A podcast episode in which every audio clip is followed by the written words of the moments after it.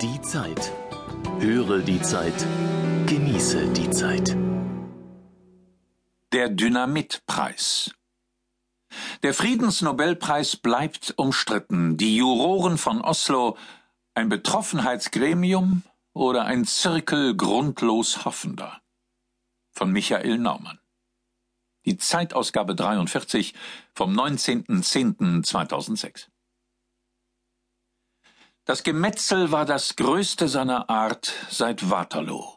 Leichen, nichts als Leichen, sah der 31-jährige Schweizer Jungunternehmer Henri Dunant, als er kurz nach der Schlacht von Solferino in der Nähe des Gardasees am 24. Juni 1859 die Waldstadt besichtigte.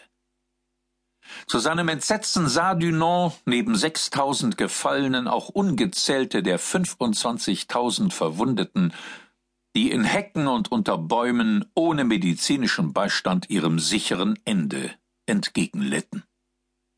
Am Tag nach der Schlacht, so die Überlieferung, entschieden die Kriegsherren, Österreichs Kaiser Franz Josef und sein Gegner Napoleon III., bei einer Tasse Tee im Zelt wer die Schlacht gewonnen hätte.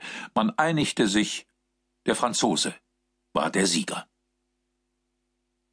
Dunants bewegende Broschüre, eine Erinnerung an Solferino, bewährte sich als inoffizielles Gründungsdokument des Internationalen Komitees vom Roten Kreuz 1863 und als Ideengeber der Genfer Konvention 1864. 47 Jahre später im Dezember 1901 erhielt Dunant, inzwischen ein mittelloser Bankrotteur, zusammen mit dem heute vergessenen französischen Pazifisten Frédéric Passy den ersten Friedensnobelpreis. Testamentarisch verfügt hatte ihn bereits 1896, wohl aufgrund einer Anregung seiner ehemaligen Privatsekretärin, der Autorin Bertha von Suttner, die Waffen nieder, der schwedische Dynamitfabrikant Alfred Nobel. Neben den anderen Auszeichnungen für Literatur, Physik, Chemie, Medizin und Wirtschaftslehre.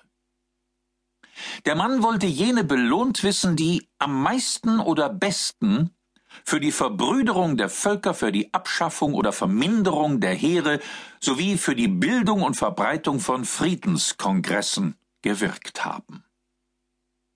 Offenkundig hatte nicht nur Suttner, sondern auch die Lektüre von Kants zum ewigen Frieden Stehende Heere Miles Perpetuus sollen mit der Zeit ganz aufhören, den belesenen Waffenfabrikanten zu seiner posthumen Kehre ins Friedliche inspiriert.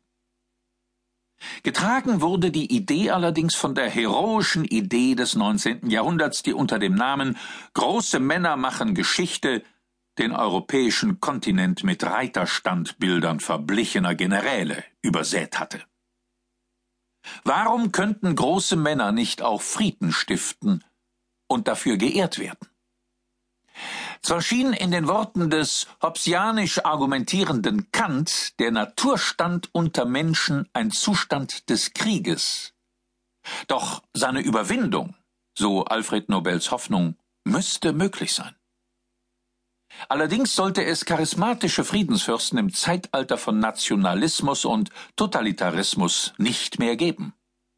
Der einzige, der den hochdotierten Preis, inzwischen über eine Million Dollar, wahrhaftig verdient